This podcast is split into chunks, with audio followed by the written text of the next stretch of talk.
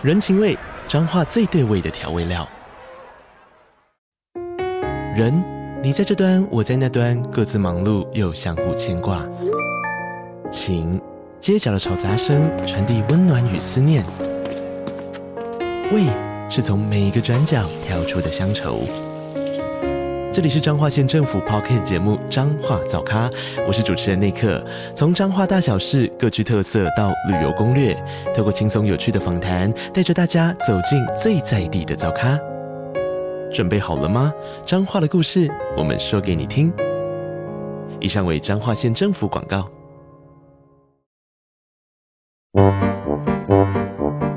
天哪，时间不够，事情老是做不完，怎么办？别担心，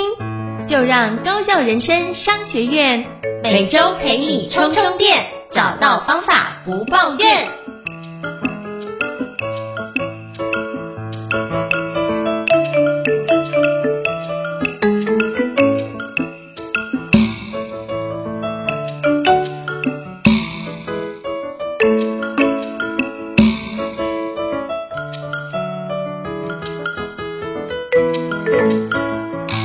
大家好，欢迎大家来到高效人生商学院的新书访谈节目，我是赵英成。我不知道各位过去是不是经常都在职场里面有遇到一件事，叫做问题分析解决。可是你会发觉很多的问题，有些人处理起来就是迅速就可以把问题解决掉，可是有些人处理的时候发觉这个问题并没有变小，反而捅出更多的问题啊。那这个部分该怎么去解决呢？我今天想跟各位分享一本我觉得非常棒的一本新书啊。叫做 PSR 全方位问题分析与解决法。大家不要乍听觉得这书名很硬，其实我觉得这个是一个非常有脉络的环节。那到底 P 是什么？就是 problem，就是你的问题到底在哪边？那 S 是什么？你的 solution 到底解决方案在哪边？那 R 是什么？你的 result 在哪边？所以你不能只是做前面有的问题，但是不找出你的相关的一个 solution 解决方案，那也没有解决方案，就不会往后面去做出成果来哦，就会吃很多的疲劳跟苦劳。那今天非常荣幸能够邀请到知名科技与管理的导师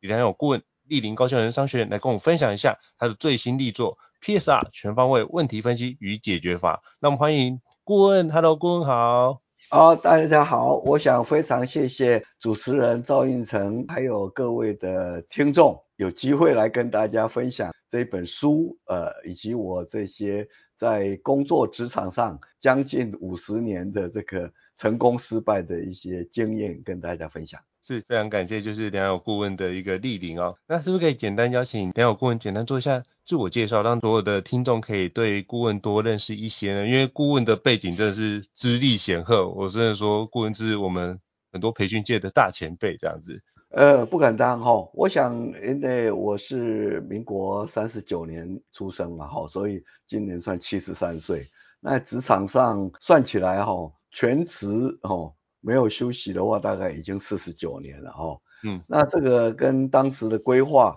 也差不多。我是希望说六十五岁届龄退休，然后后面变成一个自由的顾问啊哈。但是一直呃也觉得有点意外，就是说因为这个在退休之后还有机会辅导一些很大的上市贵公司担任董事啦等等哈。所以我这个。经历来讲，我从传统产业到高科技工业哦，比如说这个呃飞利浦哦，还有这个光宝科技哦，国众电脑，那开始是本国为主的一个企业，譬如说京业，现在叫京城哦，京城，我是我是担任过董事兼执行副总哦，所以早期京城导入这个股票资讯系统啦。哦，还有这个系统整合啦，那时候大概都是我在负责。那后来到飞利浦，哦，到这个跨国公司，然后也学习一些外商的经验。那在五十岁的时候参加一个电子集团，那就开始创业，创业一个 E 事业群。那时候什么都叫 E 啊，哦，什么 E 化 ERP 也好啦，这个外我 outsourcing 也好啦，E 啦，RFID 啦，各种都是 E。哦，所以两岸开了五家公司。那之后也有在这个呃跨国的公司担任过总裁，还有亚太区总裁的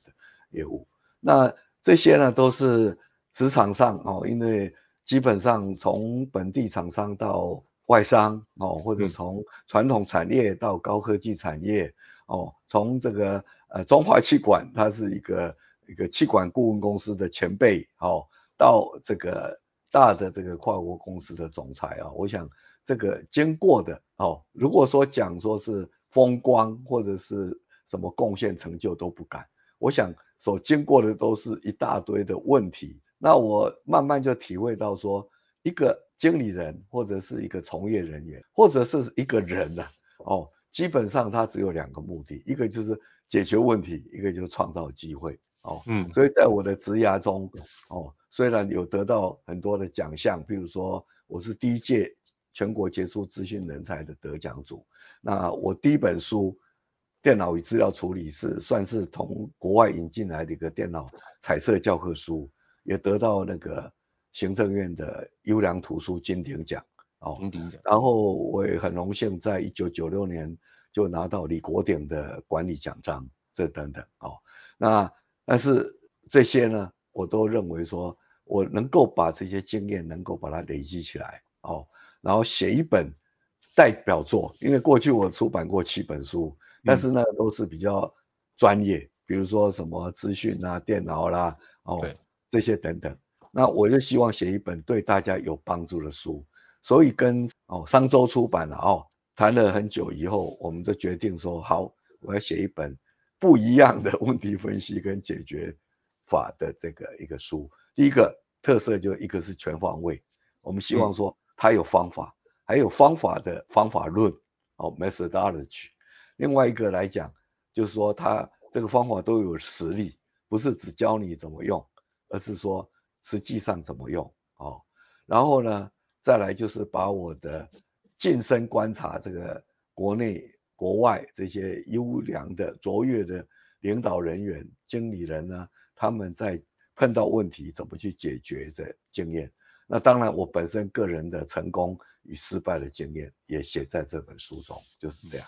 好，非常感谢，就是良友顾问跟我们分享。因为我自己就是在平常培训也有教问题分析解决，那我就看了良友顾问这边的书的时候，我那时候大概呃应该是今年度我看了两百多本书里面折页折最多的，就是重点的部分折最多的。因为我觉得那顾问有很多的，因为我觉得很多时候在做这个环节，我们怎么样去把问题做分类？结果那时候就在这边就发觉，哎，顾问就把问题做成分类的五个原则，包含从急迫性啊、冲击度啊、影响范围、影响的期间以及它的直接性与否，做的很多的分类。我觉得，哎，我们平常只是把问题定义完，然后去判断这到底是不是问题，然后去做个排序，或者是用紧急、重要去做个排序。但我觉得。顾问这边有做更多的一个整理，是说，那或许你要把影响范围、影响期间跟直接性与否这件事考虑进去，会整个更有一个全局观。所以这是我在看顾问的书的时候，其实我发觉，哦，原来就是。顾问可以管理这么大的公司的时候，是原来高阶经理人是这样子思考这个问题哦，所以我也从顾问的书上里面得到很多的学习，这样子。不敢不敢，我想赵先生应该是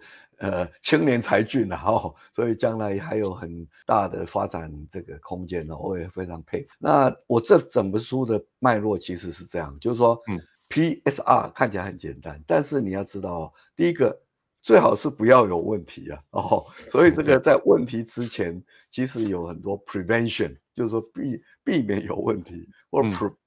proactive，预先去哦，先下手为强，或者是说呃超前部署，都是这个意思。第第三个是 preparation 嘛，你随时要准备好嘛。坦白讲，有时候问题刚好是机会，机机会来了你就上去了，哦，对，你就有机会。所以这个是一个，但是产产生问题。我们还要再分析说，因为你再怎么避免产生，它还是会发生的哦。嗯，所以产生的时候，就刚刚来讲说五大原则去分类。譬如说，我们今天听到什么什么以巴啦，什么乌俄乌啦，好像远在天边，我们每一个人都可以评论。可是这个东西呢，如果出在自己身上哦，哪怕再小的问题，哪怕你。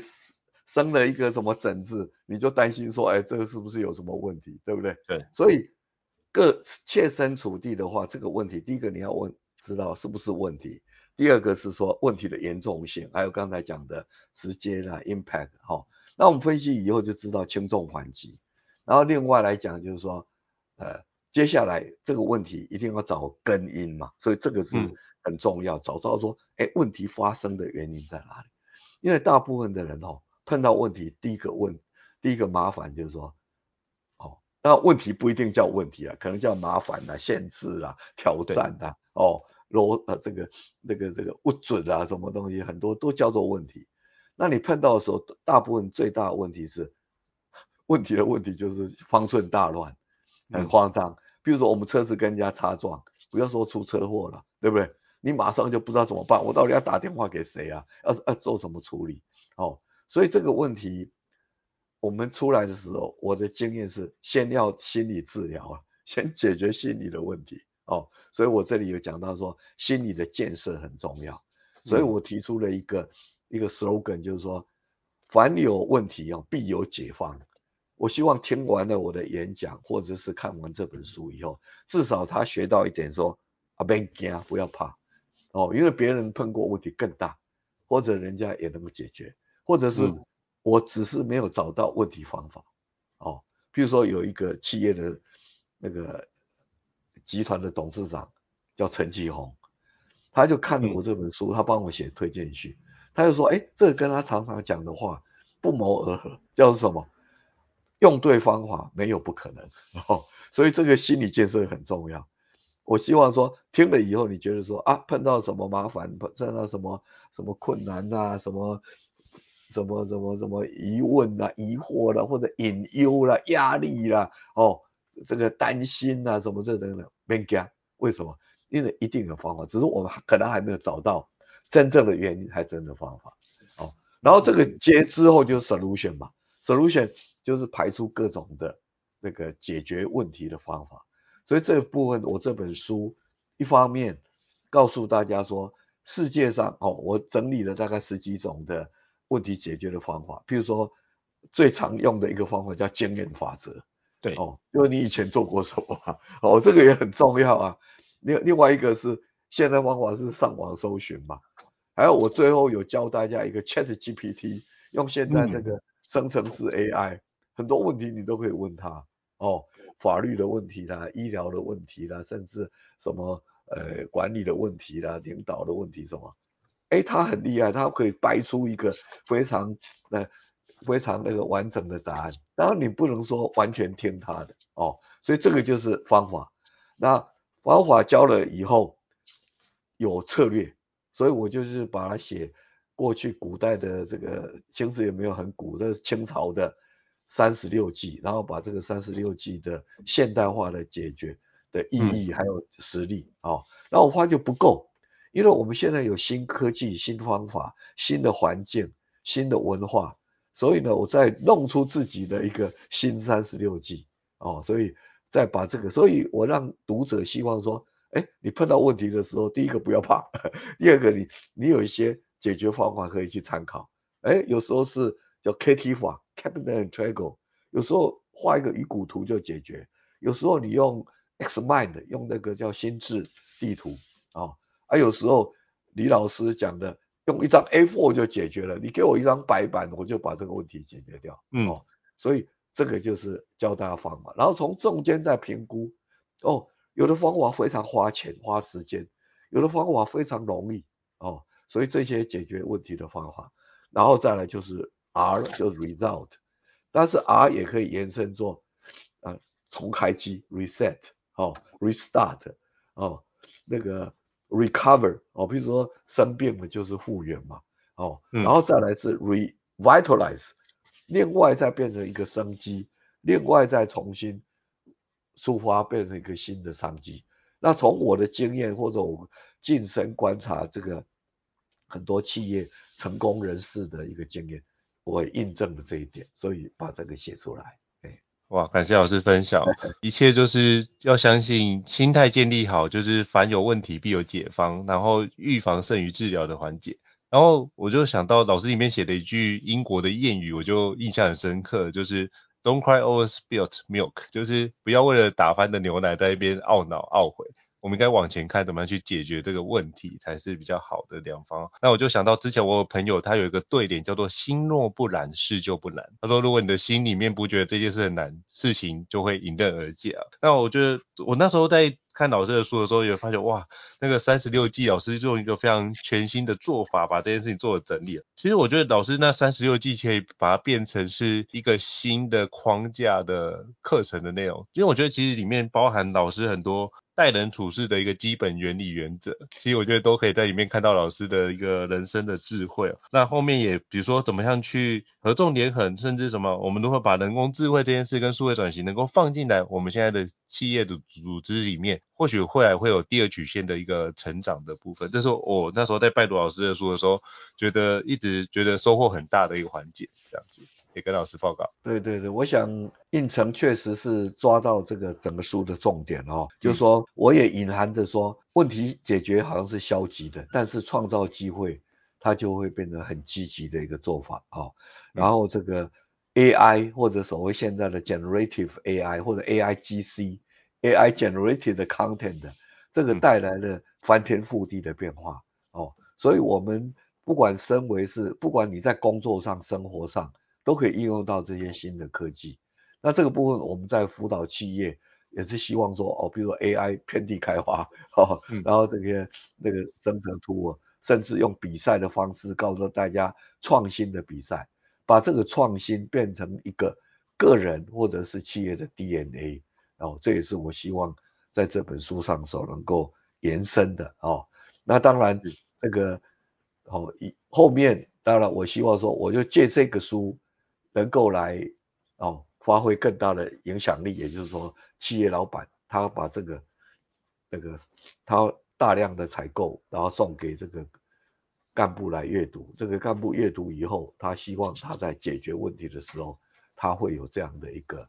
哦，第一个心态上不要怕啊，第二个来讲，他碰到问题，他知道怎么去解，一定要解啊。然后第三个，他怎么去分析，然后怎么去解决。然后还想不只是解决哦，解决以后还要把它变成一个机会哦。那我我是在很多我的朋友的看到这个台湾成功的这些产业哦，也都看到这个印证了。哎、嗯，是非常感谢老师跟我们做这么多的分享。那我也想请教老师，因为就是呃老师刚才有提到好几次有关人工智慧，就是 AIGC 影响未来很多的产业。那我也想请教老师，因为我自己在就是培训也有一段时间，然后去跟客户分享，比如说 AIGC 的相关内容，他们会想要让伙伴或是同仁去了解，可是呢，IT 的同仁或主管会觉得说，那这件事情可能会有上传我们公司比较 confidential 或是比较机密资讯的风险，那反而会在这个地方会是让同仁了解，但是却比较难让同仁去做比较开放式的使用，或是应用到工作上。那也想请教，就是良友顾问，像遇到这种情况，就是一边踩油门，但一边又踩刹车，我们要怎么去厘清这样的议题，让伙伴们可以用 AI 可以帮助他解放他的生产力，但是又可以让 IT 的主管可以有一个在安全的范围之内，让他可以有效的去推进这件事情。想要请教顾问。是，这是非常好的问题哦，就是说，嗯、因为。Chat GPT 是 Open AI 这个基金会哦，它后来变成一个盈利事业，在去年的十一月发表的。对，所以到今年的十一月哈，到今年十一月它满一年，然后它有个开发者季，对吧？你会发觉说它已经大幅的成长，等于说从一个小学生就突然间到硕士到硕士班的程度了哈。那这个代表说对产业产生很大的变化。那开始大家太惊艳，而后来又失望，觉得说，哎，这东西好像有一些是瞎掰的。然后另外刚才您谈到，因为 Samsung 有有工程师，他把公司的制程去请教他，结果没想到这个这个制程的秘密外泄，哦，因为这个公有云嘛，它这个都是非常大的 data center，在一个 public cloud，你并不没。因为它的参数有一千七百五十亿个 parameter，所以你不可能说下载到一个自己公司的一个伺服器或什么没有办法，所以这个呢，它产生了疑虑，所以台湾的高科技公司，包括联电啊、台积电啊，哦，还有这个什么一些高科技制造业，什么日月光啊、联发科啊、新兴电子啊，都都不敢用。哦，开始治安长就是说叫停。那叫停的话，他们现在开始之后在看说，哎，有没有解？有哦，因为如果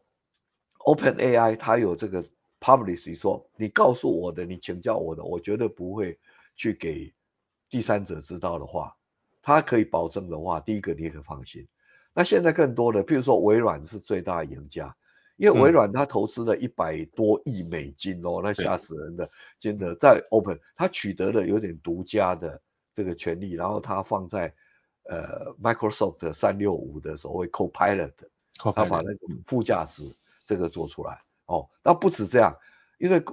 因为世界上三大云就是一个是 Amazon 的 AWS，一个是 Microsoft 的 Azure，另外一个就 Google 的 Google Cloud Platform，嗯。那这个部分。Azure 上面就把这个拥抱这个 Open AI Service，Azure 的 Open AI，所以这个我认为它会做得很好，而且微软跟你保证，你出了问题我负责，哦，所以一方面公司是也可以从微软的应用，从这个云端的这个订阅制去享受这个所谓这个 O 呃这个叫 Generative AI，包括里面的很多 API，然后 Plug in，然后再连贯很多服务。如果你对这个还不放心，或者太贵，因为它有起跳价，目前微软是三百套起跳，它很贵。对，哦，三百人起跳。对对对，所以这个呢，早上我还看到你访问过的一个 Steve 苏苏平啊，他说他对对对对我能接到一个微软十二万的那个账单。对，我早上也看到，你看到 是不是？所以这个部分，那如果有这样的话怎么办？还有还有解法，现在也有这个 AI 晶片的厂商。做出所谓离线式的哦，这个生成式 AI 的 robot 也有这样，另外很多很多的解决啦哦，所以一方面说大企业你三百人起跳不是问题的，OK，你就跟这个大公司 Google 也好，Microsoft 的合作，如果小公司的话，你稍微再等一下哦，你公事上你限制他使用，你私人的话没有什么问题嘛，你私人你要他写一个什么谢函呐、啊，你什么。这个这个请教他医疗保健的问题啦，哈、哦，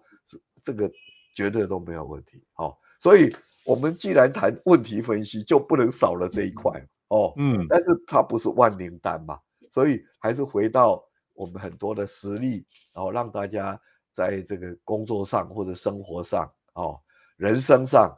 因为人生不外，我们希望是一个结构化的人生嘛，那一个是工作，一个是你的 life。哦，那能够兼顾平衡，然后都会有很多很多的问题，但是这个问题碰到的话，哎、嗯，虽然不要讲说哦，好啊，又麻烦又来了，不可能不可能这么开心，但是你碰到这个，你都一一的去解决它，哎，嗯，非常感谢老师的一个宝贵经验分享，因为我自己在就是去年到今年，大概接触了大概八百个小时的 AIGC 的相关内容跟研究。然后我我我非常认同老师所讲，就是其实我觉得在 AI 时代，老师所提倡的 PSR 的全方位问题分析解问题分析与解决法，反而是一个更重要的一个基本功。因为因为 AI 我们都知道它会一本正经的胡说八道嘛，那所以我们更重要是要有那个底蕴去判断到底他讲的到底是对的还是胡说八道。那这件事情就变成是我们的专业需要更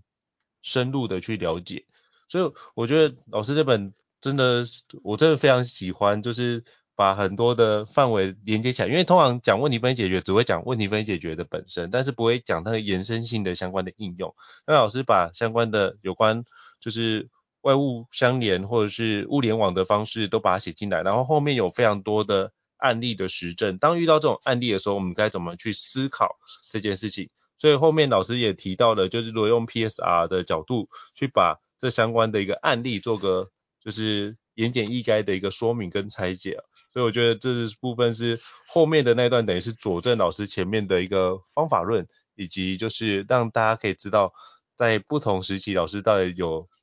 有印象比较深刻的专案有哪些，我觉得都可以用 PSR 这个角度去去掌握，掌握好之后再去用 AI 帮你做生成，就不会就是被 AI 牵着走，然后成为 AI 的奴隶，那我们应该成为使用 AI 的主人。对，这是我对我非常同非常同意你的观点哦。嗯，未来哈、哦，有人说哦，AI 会不会什么机器人啊取代人类哈、哦？其实应该是这样的，就是说会用 AI 的人可能会淘汰不会用 AI 的人哦，因为我快嘛。同样在公公司工作，比如说哈，我同样都是财务部的人嘛，但是哎，奇怪，为什么有个有个这个年轻小伙子或者年轻小女孩，哎，怎么他写出来的文案啊或什么都特别厉害，对不对？嗯，因为他知道用 AI 的工具嘛，哦，所以您刚才讲没错，我我现在就马上可以教大家一个书上有隐含但是没有完全教的，比如我举个例子。我书上不是很多十几种方法嘛？对，那个第一个，譬如说我讲决策书法，我有曼陀罗九宫格方法，有鱼骨图的方法，有 Kaplan-Trigo，有 Differential Diagnosis 这个区别者，这个医、嗯、医疗上常用的。好，那你就把这个方法用到 ChatGPT 啊，用在 Google Bard 啊。哦，如果是大陆的听者，你可以用在什么同义千问啊，什么文心一言啊，这个大语言模型。我们台湾也在做福尔摩沙大模型啊。我举个例子，你在问他的时候，你不是一问一答，你就诱导他说，好，假如我走了 A 案，这个甲案会有什么好处，什么坏处？那乙案有什么坏处？那我有这个坏处，我要怎么去配套？所以呢？我延伸刚才那个应成讲的话，就是说我每一个方法，不管是 Xmind 什么，我就去跟他对谈呐、所以这个生成式的 AI 啊，等于是你一个，等于说，如果你是主管的，我说他就是你的特别助理啊，特助啦，对不对？他是你的智谋啦，他是你的闺蜜啦，他是你的智囊啊，是不是？所以你。去展开你的心智地图，或者你用九宫图说，哎，我现在要做好我的健康管理，那我有几个方面要做要，那哪方面我再展开？嗯、那平常这个事情都是你自己做的，现在你旁边有个特助啊，也你又不用去搜寻了，因为搜寻或者预训练 （pre-train） 转换成这个智慧跟知识，他都帮你做好了，对不对？而且他会越来越。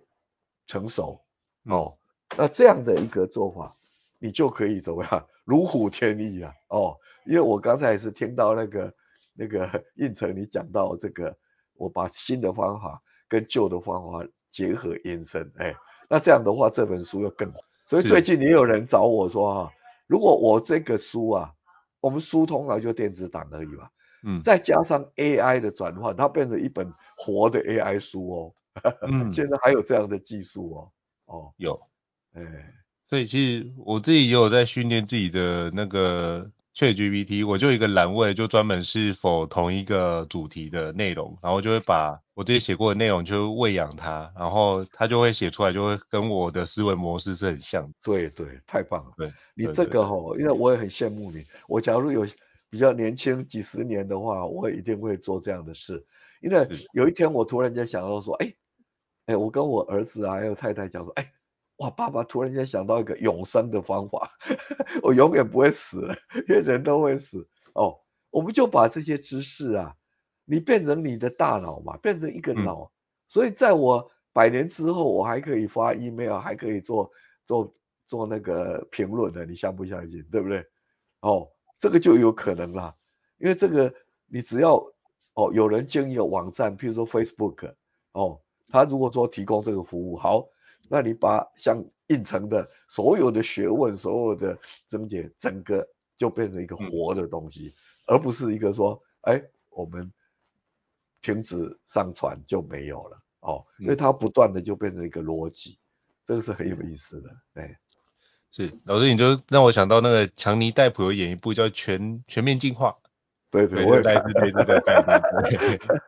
我 那个戏剧性都是比较衍生说它比较可怕的一面或者夸张的一面啊，其实没有那么伟大了，对不对？你看 ChatGPT 哦，它就是一个大语言模型嘛，嗯，而且这个语言模型，譬如说 Meta，它很聪明，它就干脆 Llama 把它 Open Source 嘛，哦，所以你研究的人很快就可以挂上去。哦，讲到这一点，当然我也。觉得我们台湾也可能从这方面要延伸出来哦，嗯，要赶快的有适当的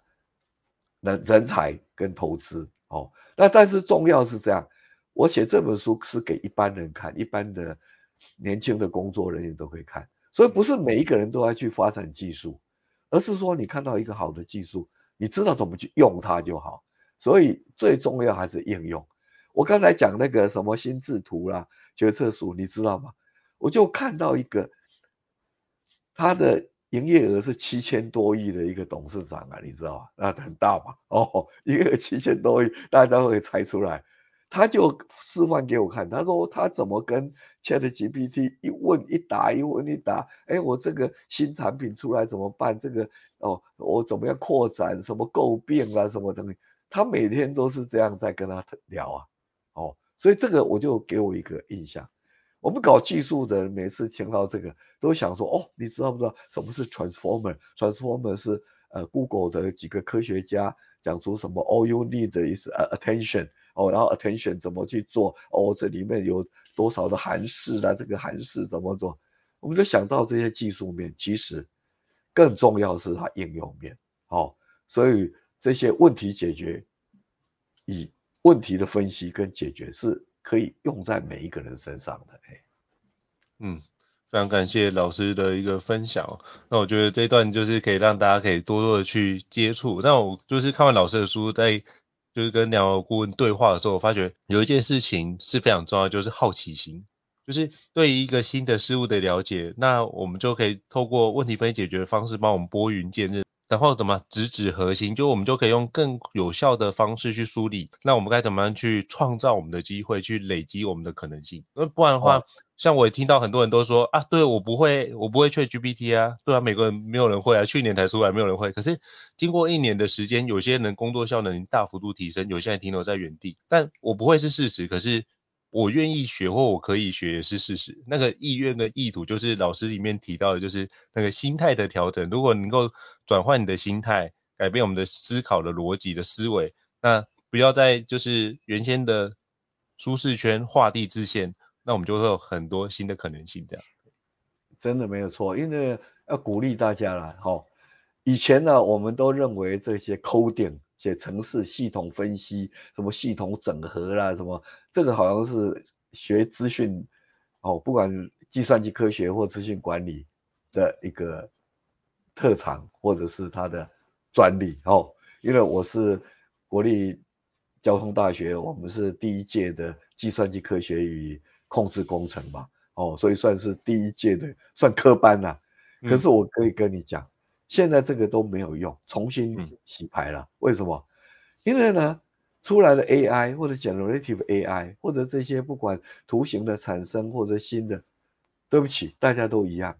哦。所以我说这是一个非常好的一个机会。你即使你是学文的、学艺术的，只要你有兴趣，我看到很多艺术家他利用这个生成的工具啊，他的这个生产力也是大幅提升啊。哦，比如说美工啊。他可以接更多的案子，哦，那文学更不用讲了。那文学以前跟科技好像很远，哦，现在不一样，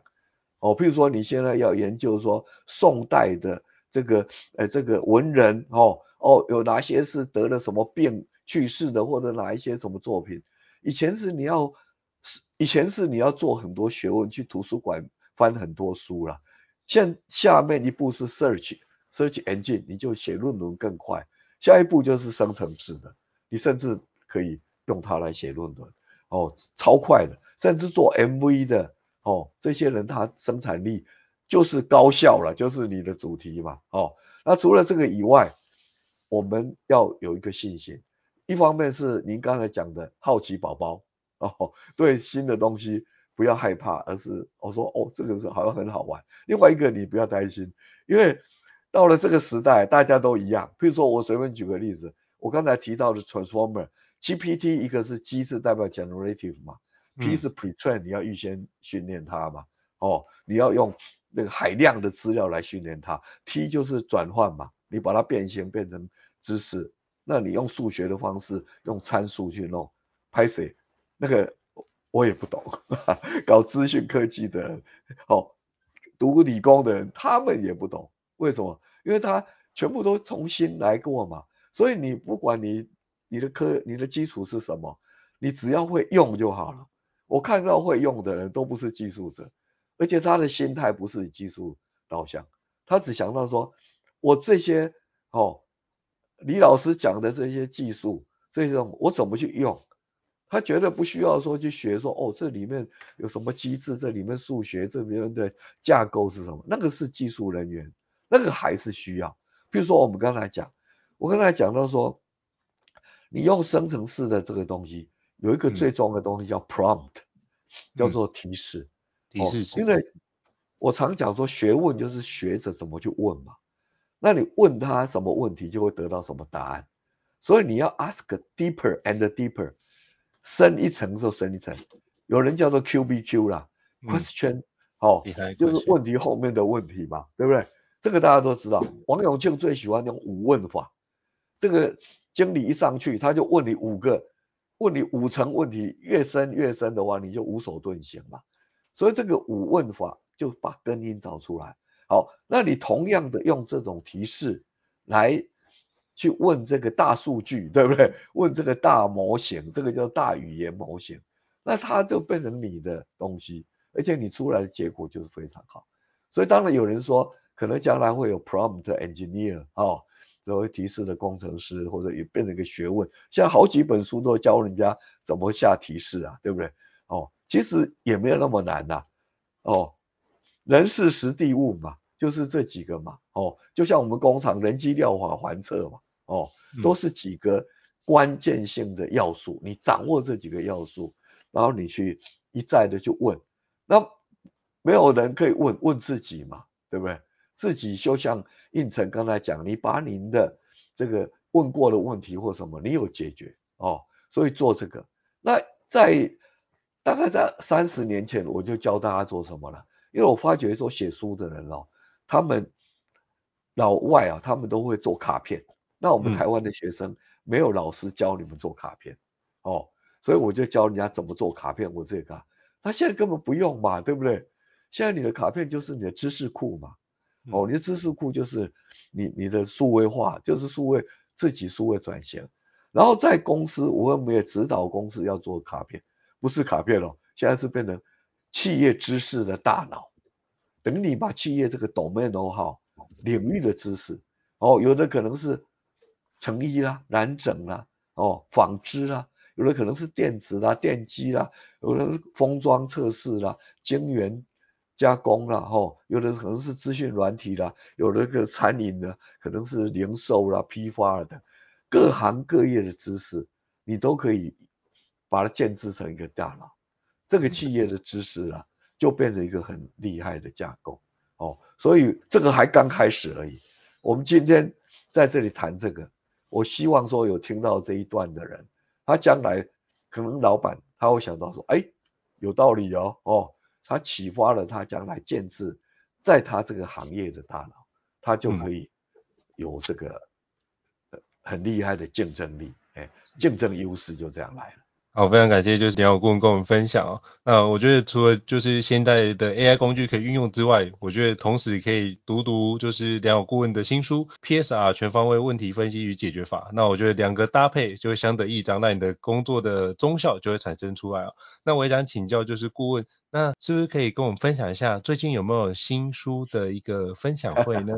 就可以邀请顾问跟我们说明。OK，我那个。如果是商周出版，它官方的这个是刚刚办过哦。对，那也谢谢很多人来来台湾。那一般我现在都是变企业哦，嗯，企业刚好，譬如说年底会很忙，为什么？因为大部分都是方针发表啦、员工大会啦，哦，所以现在已经接到很久，我最最长的接接到明年六月去了哈。当然我非常欢迎企业，如果他在这个时候哦，我们有点插花性质的。或者是一个主题演讲，我都不计较哦。像这个这个，我我即将要去帮远东集团他们做这个所谓的方针发表，这个哦。那之前他们很慎重，就先做对焦，然后知道说哦，因为这个书很多嘛，那时间有限、嗯、哦，所以两个小时内那可能做这个。那另外有一些企业老板都是好朋友，可能就是说，第一个他